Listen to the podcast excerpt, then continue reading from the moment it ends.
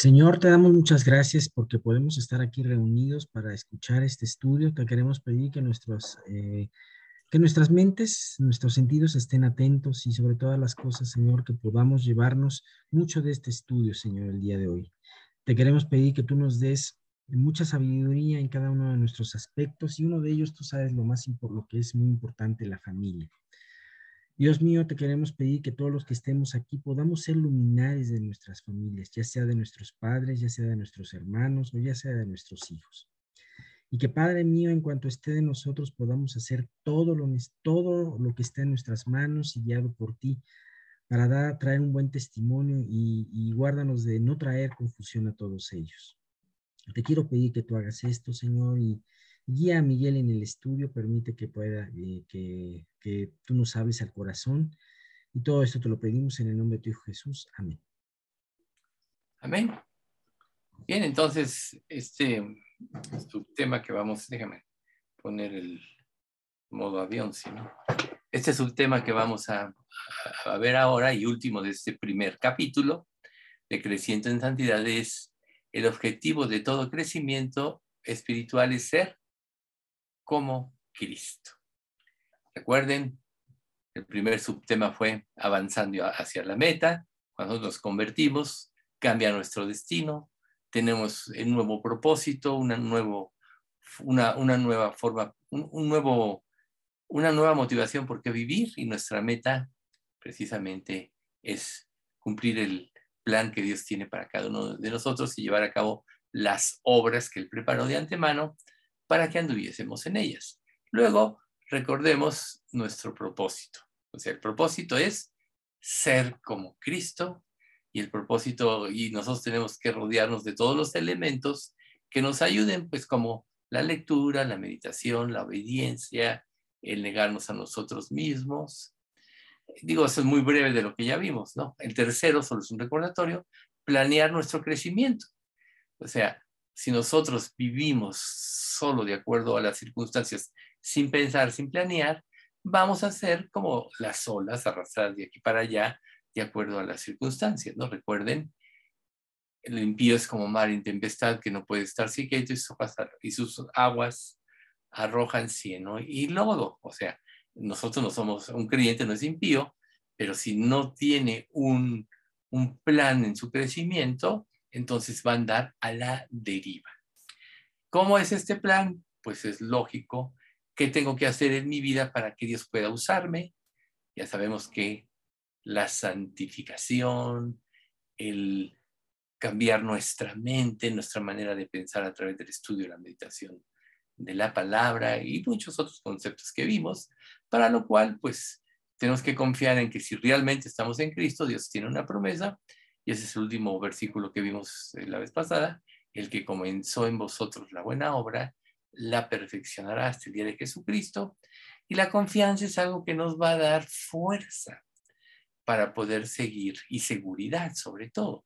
Recuerden ustedes que uno de los lados por los que más nos ataca Satanás es tratando de producir nosotros inseguridad, porque la inseguridad nos lleva a tomar nuestra vida en nuestras manos. ¿Inseguridad en qué? En la salvación, en el amor de Dios, en que Dios ya no tiene nunca más nada por este, contra nosotros, en que Él va a suplir todo lo necesario para nuestras vidas. Y a veces tendremos que enfrentar pruebas como Job, quien Dios mismo da testimonio de él, que era, no había otro varón como él en la tierra, perfecto en todas sus acciones, sin embargo, Dios decidió probarlo, nunca Dios dijo por qué, pero el hecho es que Dios lo llevó a una vida más alta. Y a veces nosotros no entenderemos por qué suceden pruebas en nuestra vida, pero afirmarnos en la confianza en Dios en función de su carácter, y para eso vimos durante tantos años los atributos de Dios, que yo les aseguro, así como paréntesis, que si los volviéramos a pensar, no sería provechoso porque hay muchas cosas que olvidamos a lo largo del tiempo del carácter de Dios. Pero bueno, espero que tengan sus notas. Tienen la primera parte que es este libro de Paul Washer que tiene muy buena instrucción, pero pues eso, solo toca superficialmente los, atributos de Dios, pero bueno, sabiendo el carácter fiel de Dios, su amor, su poder, eso nos va a dar precisamente seguridad para que nosotros podamos planear un crecimiento sostenido y no desviarnos a la tangente. Y bueno, el último es que el objetivo de la vida espiritual es que seamos como Cristo.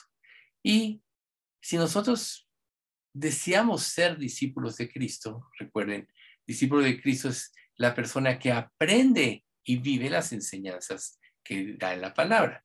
Recuerden que conocer y no hacer nos deja sin entendimiento espiritual, solo, solo entendimiento intelectual, que queda totalmente este, limitado a la perspectiva humana.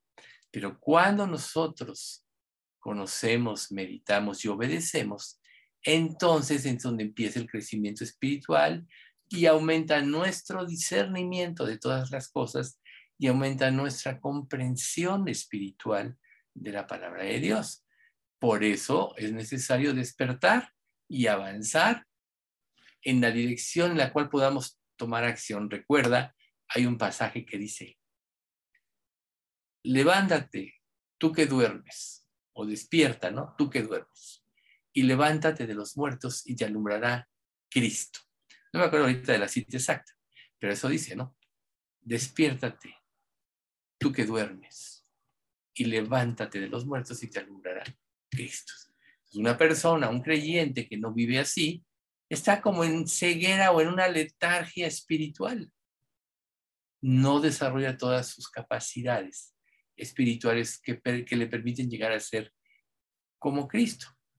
Por eso es tan importante planear el crecimiento y saber que el objetivo de nuestra vida no es obtener riquezas, no es obtener una vida segura, sino nuestro, nuestro objetivo de nuestra vida es que Dios forme a Cristo.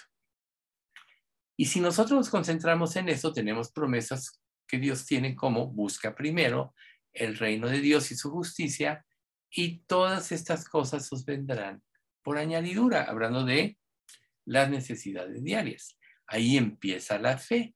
Entonces, eh, si, nosotros planeamos y cumplimos y, determinamos como objetivo de nuestra vida el que Dios forme a Cristo en nosotros, entonces nuestra vida tiene que dejar de ser guiada por nuestra inteligencia natural para pasar a ser guiada por la palabra de Dios y por el poder y la fuerza del Espíritu Santo. Recuerden que el esfuerzo humano es infructuoso en esto.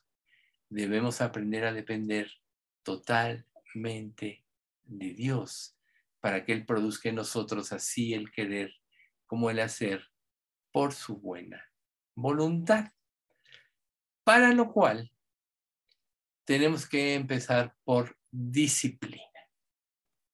Recuerden ustedes que un atleta necesita disciplinarse para poderlo lograr ganar la carrera y así todo el mundo que tiene un objetivo en su vida tiene que, que, planear, pero tiene que tomar decisiones, disciplinas. Si tú, por ejemplo, quieres bajar de peso, tienes que tomar una disciplina alimentaria para que puedas llegar a hacerlo. Si no la cumples al 100, pues no va a ser al 100 el resultado.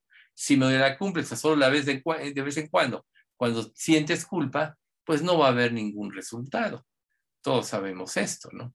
Así que en nuestro crecimiento espiritual, que es en serio, tenemos que tener disciplinas que, formadas por convicciones que sean inviolables.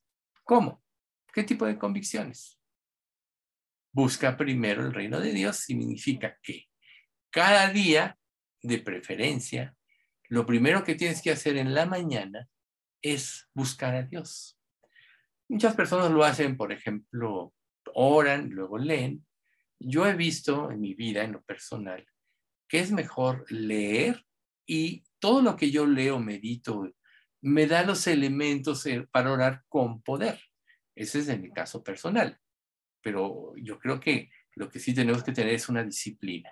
Tú puedes decir, no, es que yo entro a las 7 de la mañana a trabajar, me tengo que parar a las 4 de la mañana, si no, no me da tiempo, lo que me baño, etcétera.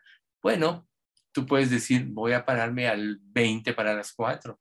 O le puedes pedir a Dios que te ayude a optimizar tus tareas matutinas para que salgas más rápido. Esto es, puedes dejar tu ropa preparada en la noche con dos opciones, ¿no? ¿Qué tal si llueve? ¿Qué tal si no llueve? ¿Qué tal si va a ser fresco si no? Etcétera. ¿Qué te vas a poner? ¿Qué te vas a desayunar? Dejarlo preparado. ¿Qué sándwich te vas a llevar? Digo, todos estos son supuestos, no todos tenemos la misma situación, ¿verdad? Pero si tú planeas todo esto desde antes, entonces, aún usando ese mismo tiempo, puedes tener una media hora de tiempo devocional que a partir de ahí yo creo que es muy productiva. Una hora mucho mejor. ¿Qué pasa cuando nosotros tenemos disciplina y empezamos a ser fieles a lo que nos proponemos? Inmediatamente empezamos a ver los beneficios de ello. Somos más efectivos en lo que hacemos, tenemos más discernimiento y más visión de los problemas que tenemos que enfrentar y resolver aún de la vida cotidiana. Por tanto, en este, este mundo tristemente nos lleva a vivir indisciplinados y vivir indisciplinados te, te lleva a vivir por emociones, por circunstancias que nunca van a ser, nunca van a tener incluido el anhelo de que Cristo sea formado en ti.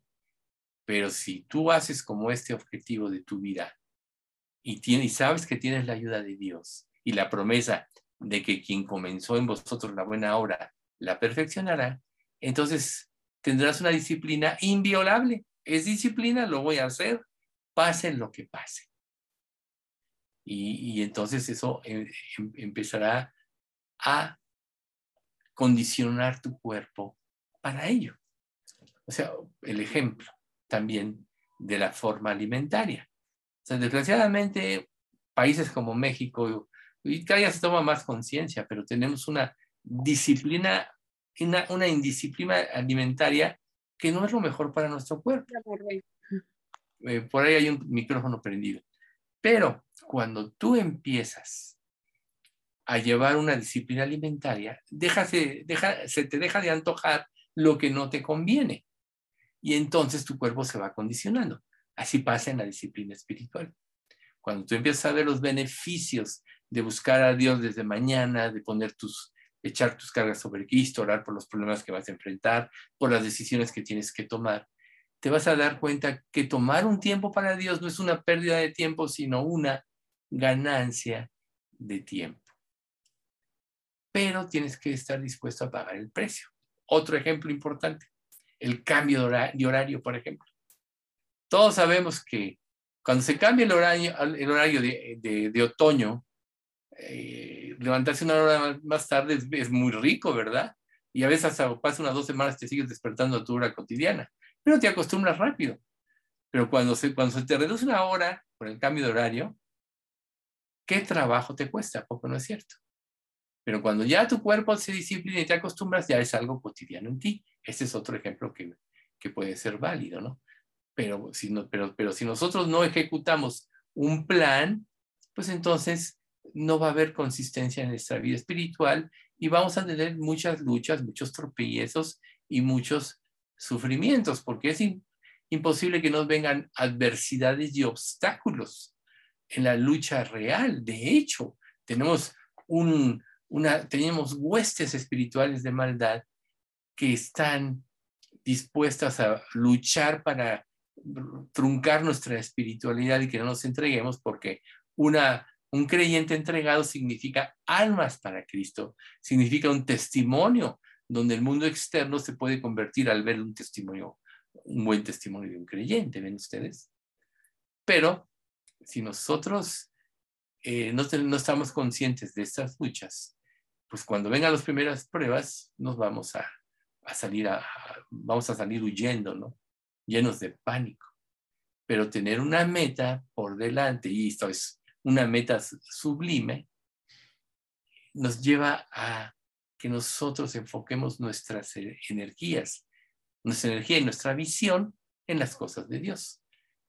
¿Sabemos que vamos a enfrentar luchas? Sí. ¿Sabemos que vamos a enfrentar pruebas? Sí.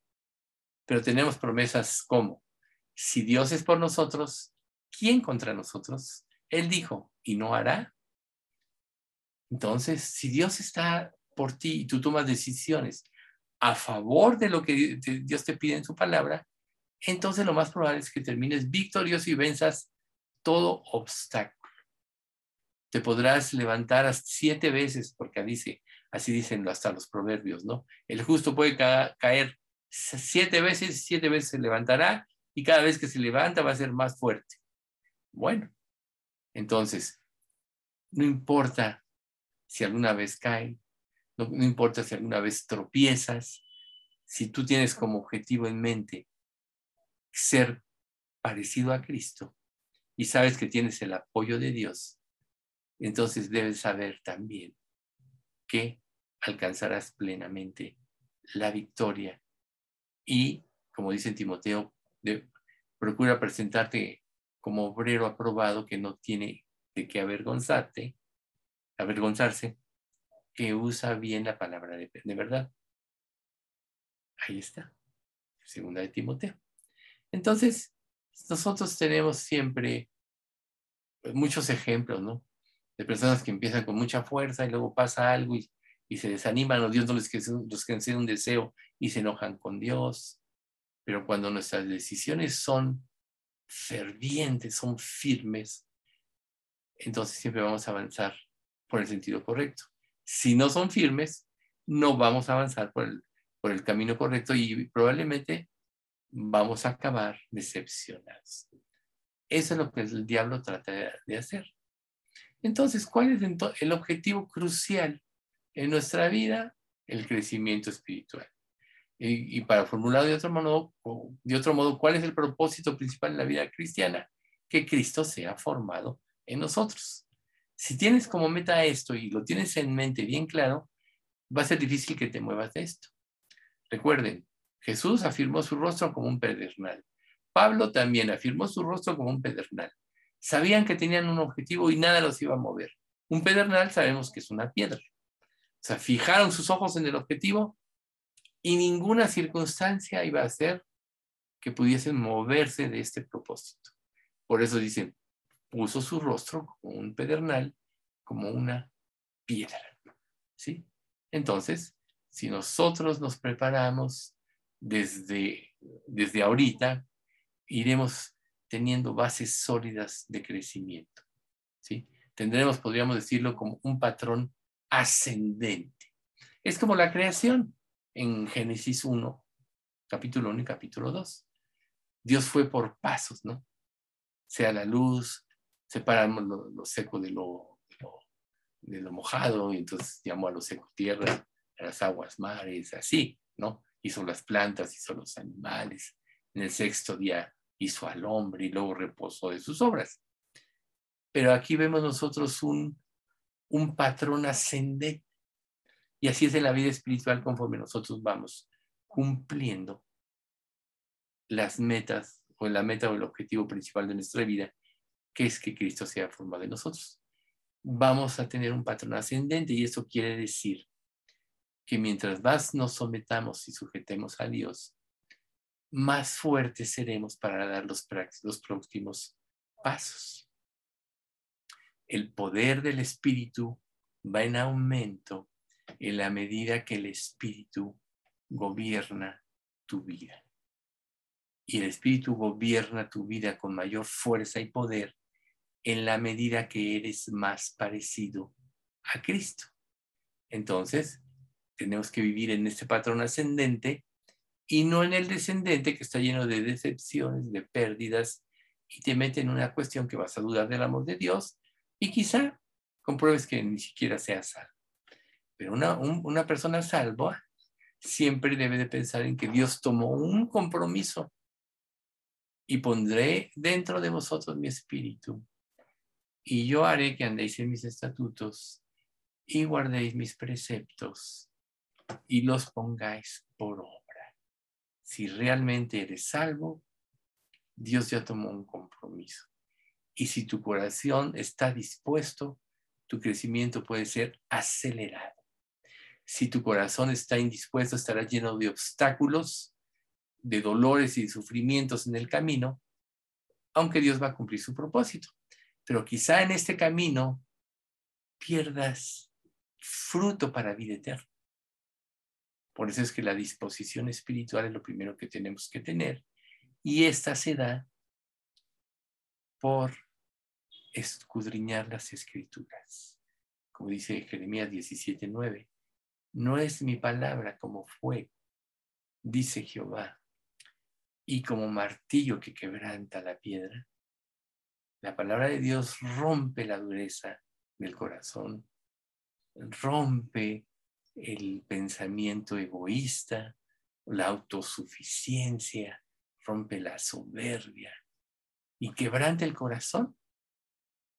Y cuando el corazón está quebrantado, es donde la siembra es correcta en nosotros y donde en la tierra barbechada o en el corazón barbechado puede producirse mucho fruto. Si tu corazón no está dispuesto, vas a ser como un terrón de, tierra duro donde se siembra la semilla y por la dureza no va, no va a crecer y no va a dar el fruto necesario o suficiente. ¿Ven ustedes? Estos son ejemplos de la vida cotidiana muy ilustrativos. Entonces, nosotros tenemos que tomar un compromiso, tomar disciplina para que precisamente Dios actúe con poder en nuestras vidas y podamos a final de cuentas descansar o reposar. El otro día estaba viendo una instrucción de esas que salen en YouTube, muy interesante, de cómo nadar. Y decía la instrucción, lo poco que vi, no, lo vi todo, pero decía el instructor, cuando aprendes a nadar bien, aprendes a, nadar sin esfuerzo.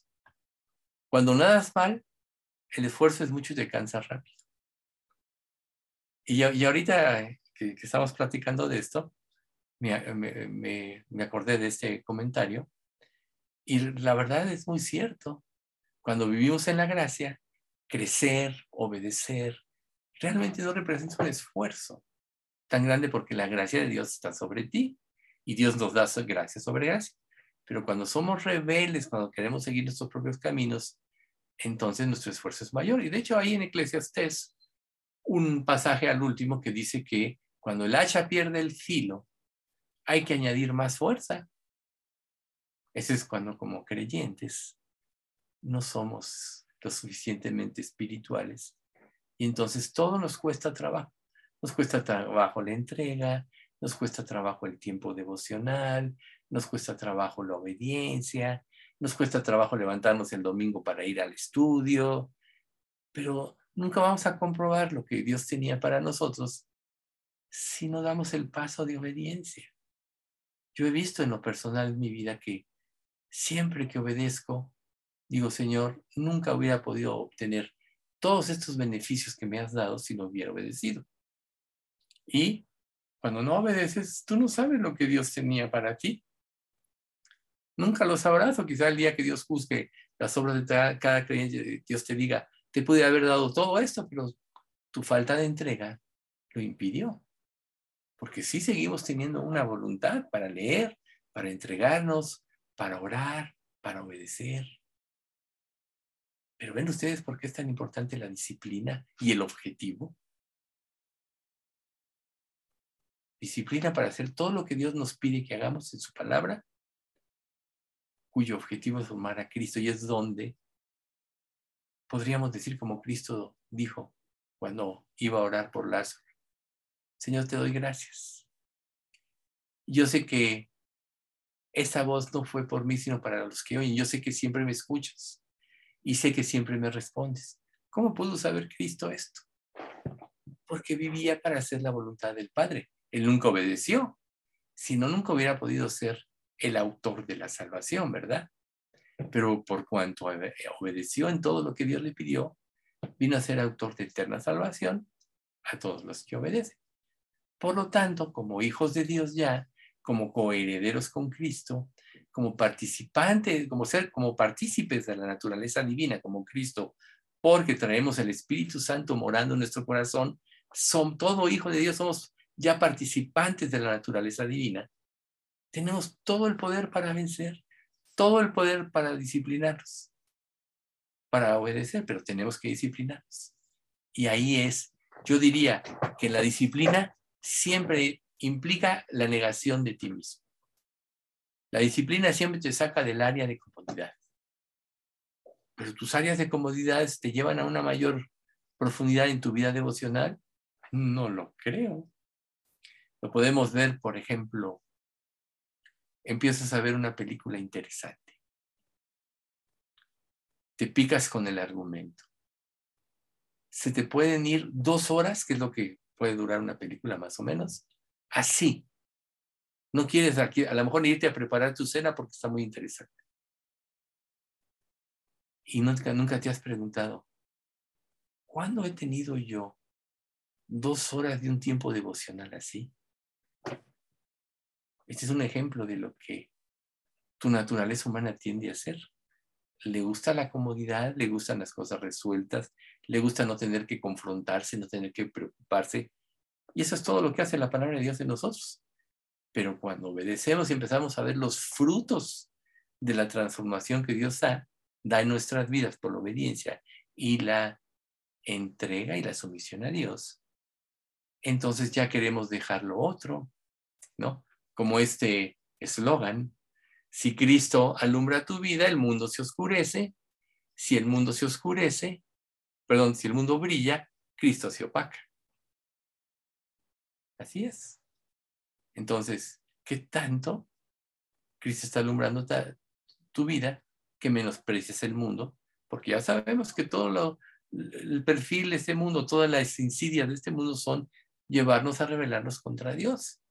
Y a veces puedes soportar muy fácilmente este tipo de cosas y no te das cuenta de la influencia nefasta y nociva que puede estar produciendo en ti. Pero si tú, por ejemplo, disciplinas tu vida y dices, voy a tomar un tiempo devocional antes que nada, yo no te digo que no te puedas distraer a veces en una u otra cosa. Es necesario también, pero nunca antes de tener tu tiempo con Dios. ¿Por qué? Porque cuando Dios, cuando tienes tus tiempos íntimos o devocionales con Dios, Dios blinda tu mente contra los ataques del diablo. Cuando así como así vives, eres susceptible de que penetren los ataques, que te hagan dudar de Dios, de la provisión de Dios. Y todo esto, la duda, siempre te va a llevar a tomar tu vida en tus manos. Recuerden este otro eslogan, el principio del pecado es la falta de confianza en el amor de Dios. Así de simple. ¿Y qué es lo que te hace crecer y abundar en, amor? Meterte en las escrituras, conocer el carácter de Dios, conocer su fidelidad. Entonces un día vas a poder decir lo que dice Primera de Juan 4, 16. Y nosotros hemos conocido y creído el amor que Dios tiene para con nosotros. Dios es amor. Y el que permanece en, Él, en Dios, Dios permanece en Él y Él en Dios. Hemos conocido y creído el amor que Dios tiene para con nosotros. Y luego el 17 va de continuo, de continuo en esto se ha manifestado el amor de Dios en, nosotros. Que como Él es, así somos nosotros en este mundo. ¿Y qué significa o qué significaría eso, sino que Cristo está siendo formado en ti o no? Como Él es, así somos nosotros en este mundo, solo puede ser si tú vives como Cristo vivía. ¿Ven? Y luego el 18, si realmente vives en el amor, en el amor no hay temor, sino que el perfecto amor echa fuera el temor, porque el temor lleva en sí castigo, de donde el que teme no ha sido perfeccionado en el amor. En el amor no hay temor y la obediencia a Dios te da confianza del amor de Dios. Y tú no puedes obedecer a Dios si no llenas tu vida de convicciones que produce la palabra. La vida cristiana es una vida de convicciones que nos llevan al cambio. Tú no puedes ser un creyente verdadero si no lees la palabra de Dios, porque lo, lo que genera las convicciones para el cambio es la palabra de Dios, aunada con el poder del Espíritu Santo que está en ti. Por eso que dice en Santiago 2.5. Mas el que mira en la perfecta ley, la de la libertad, no siendo oidor olvidadizo, sino hacedor de la obra, este será bienaventurado en todo lo que hace. ¿Estás mirando así la palabra? Vivir así es lo que te lleva al reposo en Dios. Aquel abre, al que le haga en ti las obras que él preparó de antemano, las buenas obras. Como dice Isaías 26, 12, Jehová, tú nos darás paz, porque también hiciste en nosotros todas nuestras obras. Esa es la, clave del séptimo día que vimos anteriormente, ¿no? se hizo toda la creación y en el sexto día Dios formó al hombre a su imagen y semejanza. Pero el reposo viene en el séptimo día.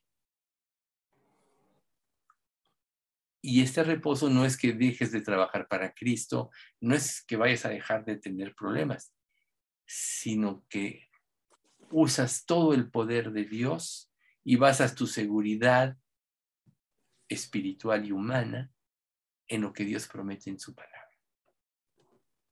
Esa es la clave del séptimo día y es donde Dios forma a Cristo en nosotros, en la plenitud de su gracia que actúa en nosotros. Y entonces, ¿qué quiere decir esto? Que así como Dios bendijo el séptimo día y lo santificó, también nos va a bendecir a nosotros si tomamos una disciplina de vida cristiana y empezamos a actuar. Una disciplina significa algo inquebrantable, un propósito en la vida que tiene que ser. Y nosotros vemos los grandes músicos, los grandes atletas, los que realmente han, destacado, tienen una característica común y se disciplinaron. La excelencia en cualquier cosa implica de práctica, práctica, práctica, hasta que se va perfeccionando lo que hace. Y si así es en el mundo real, ¿cuánto más en la vida cristiana? Dice Génesis, capítulo 3, y bendijo Dios el séptimo día y lo santificó, porque en él reposó toda la obra que había hecho en la creación. ¿Se fija? Porque en él reposó toda la obra que Dios había hecho en la creación. Ahí está el éxito en la vida cristiana. Ahí está la razón de muchas pruebas en nuestra vida.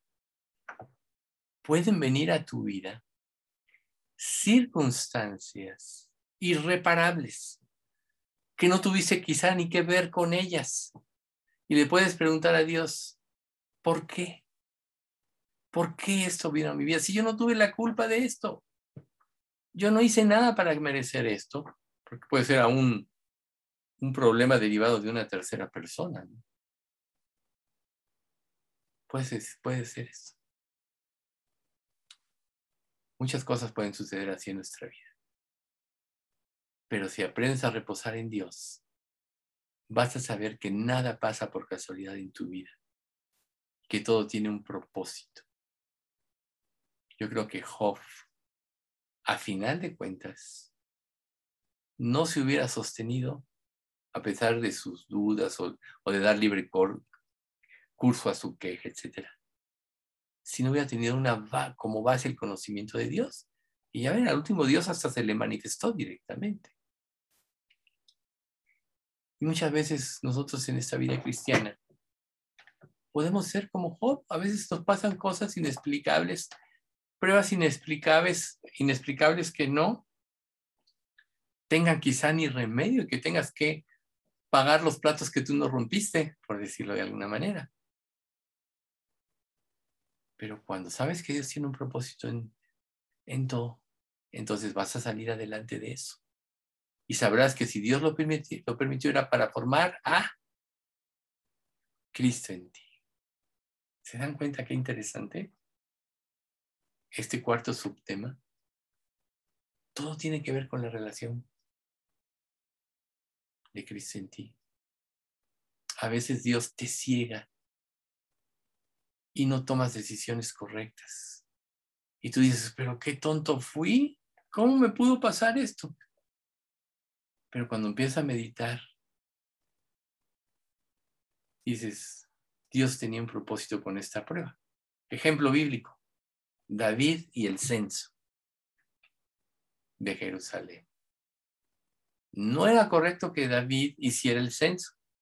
Todos le dijeron a un Joab, su general este, sanguinario y convenenciero, dijo, ¿por qué vas a añadir un pecado a Jehová?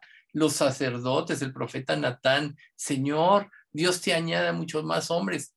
¿Para qué saber cuánta gente hay en Israel? Pero él insistió. ¿Qué venía como ¿Por qué quería David esto? Porque de alguna manera había dejado de confiar en el poder de Dios y quería saber cuántos hombres tenía guerreros para saber cuánta fuerza tenía. Cuando se le olvidó que todas sus victorias, aún todo el tiempo que Dios lo protegió de Saúl que lo perseguía, todos esos años, fueron más o menos siete, todos esos años Dios lo libró. Pero la misma Biblia dice que Dios endureció el corazón de David para hacer el censo. Y muchos de Israel murieron cuando entró el ángel de Jehová. ¿Eran inocentes? No eran inocentes. ¿Era culpa de David? No, porque cada uno morirá por su pecado. Sin embargo, cuando David ve al ángel en la era de, Arauna, el Jebuseo, Ornán, el Jebuseo, hay esos dos nombres que aparecen, que es el mismo, es donde Dios dice, yo y mi casa fuimos los que pecamos, sea sobre mí. ¿Y sabían que este lugar es el monte Sión y que este lugar fue donde se construyó el templo de Salomón? O sea, Dios a través de esta prueba, primero llevó a David a quitarle su suficiencia, a impedir que quitara los ojos de él. Otro ejemplo, cuando él por su propia cuenta lleva, quiere trasladar el arca a Jerusalén y le cuesta la vida a Usa, su siervo, quien trata de detener el carruaje cuando este, resbalaban los animales que le conducían. Y él mismo dice, por no haberlo hecho nosotros así la primera vez, Jehová nuestro Dios nos quebrantó por cuanto no le buscamos según su ordenanza. ¿Ven ustedes? A veces no entenderás. A veces Dios te ciega, pero siempre tiene un propósito de amor. Si no, la Biblia no diría lo que dice Romanos 8:28. A los que aman a Dios, todas las cosas les ayudan a bien. Esto es a los que conforme a su propósito son llamados. Entonces, no seas autosuficiente considerando tú el sexto día, que es la creación del hombre, ¿sí? Sino más bien vete al séptimo donde puedes descansar ¿En qué? En el poder de Dios, que es donde Él va a trabajar en tu vida. Recuerda este pasaje de Génesis 2.3 que acabamos de leer, ¿no? Porque en Él reposó toda la obra que había hecho en la creación. El reposo es lo que todo creyente debe buscar. Ahí es donde Dios forma a Cristo. Cuando reposamos en Él, Jesús siempre reposó en el poder de Dios e hizo la, llevó a cabo la obra de salvación. Se negó a sí mismo y muchas cosas pasaron, pero siempre hizo la voluntad de Dios y por eso fue el autor de eterna salvación. Entonces, uno de los, cuando Dios, cuando dice la Biblia que Dios hizo al hombre a su imagen y semejanza, tú te puedes preguntar muchas cosas. Bueno, a lo mejor Dios tomó un molde de cómo era, pero la misma Biblia nos dice que Dios es un ser espiritual. Y cuando ha tenido manifestaciones, solo son tipos que él usa. Pero dice, por eso dice la Biblia, Dios no lo ha visto jamás. Y aún cuando dice, y Moisés hablaba cara a cara con Dios, no es que estuviera viendo a Dios, estaba viendo, estaba viendo representaciones de Dios. Pero el objetivo eh, para lo cual Dios nos llamó es para que fuésemos santos, como Él es santo. Formar a Cristo en nosotros es vivir una vida de santidad. Y para vivir una vida de santidad es necesario tomar tu cruz cada día y renunciar a tus derechos para dar pasos a los de Dios. Pero ¿cuáles son los derechos de Dios que Él me pide? ¿Qué es lo que Él me pide? Pues nunca lo vas a saber si no escudriñas profundamente las escrituras. Entonces, a quienes Él toma y consagra, esos a los que convierte a sus hijos, a los que Él llama, los llaman para que sean santos como Él es santo. Recuerda una cosa muy importante. La humanidad no crió a Dios. Fue a la inversa. Y Dios tenía un propósito definido como esto. Entonces, si esto es una realidad que nosotros sabemos que sí, ¿por qué la humanidad no reconoce a Dios? Porque no quiere ceder sus derechos a Dios. No quiere reposar en el séptimo día. Y por eso es que ha entrado en confusión, que nos explica perfectamente Romanos en, en condensación del 18 al 25 porque la ira de Dios se revela desde el cielo contra toda injusticia de los hombres que detienen con injusticia la verdad. Porque lo que de Dios se conoce les es manifiesto, pues Dios se los manifestó. Porque las cosas invisibles de Él, su eterno poder y deidad, se hacen claramente visibles desde la creación, siendo entendido por medio de las cosas hechas, de modo que no tienen excusa pues habiendo conocido a Dios, no le glorificaron como a Dios, ni le dieron gracias, sino que se envanecieron en su propio corazón, eh, perdón, en sus razonamientos, y su propio corazón fue entenebrecido. Fíjense, profesando ser sabios se hicieron necios y, y cambiaron la gloria del Dios incorruptible en semejanza de hombre, de imagen de hombre corruptible, de aves, de cuadrúpedos y de reptiles. O sea, usaron cosas de lo criado por Dios, ensuciando el nombre de Dios. Pero ¿cuál fue el resultado o la consecuencia? Por lo cual Dios los entregó a la inmundicia en las concupiscencias de sus corazones, de modo que deshonraron entre sí sus propios cuerpos. Hoy en la actualidad bien sabemos qué es esto. Ya que cambiaron la verdad de Dios por la mentira, honrando y dando culto a las criaturas antes que al Creador, el cual es bendito por los siglos. Amén. ¿Ves lo que le puede pasar aún a un creyente que no tiene como objetivo que Dios forme a Cristo en su vida? Puede caer en confusión, puede caer en idolatría es como cuando Dios te da una bendición. Dios te puede bendecir de muchas maneras. Pero entonces recibes una bendición de Dios y la bendición de Dios toma el lugar de Dios. Eso es muy común que pase en la vida de un creyente. En lugar de adorar al que te dio la bendición, adora las circunstancias o los medios que Dios usó para que fueras bendecido. ¿Y qué va a propiciar eso en ti? Desviación, idolatría. Dejas de confiar en Dios.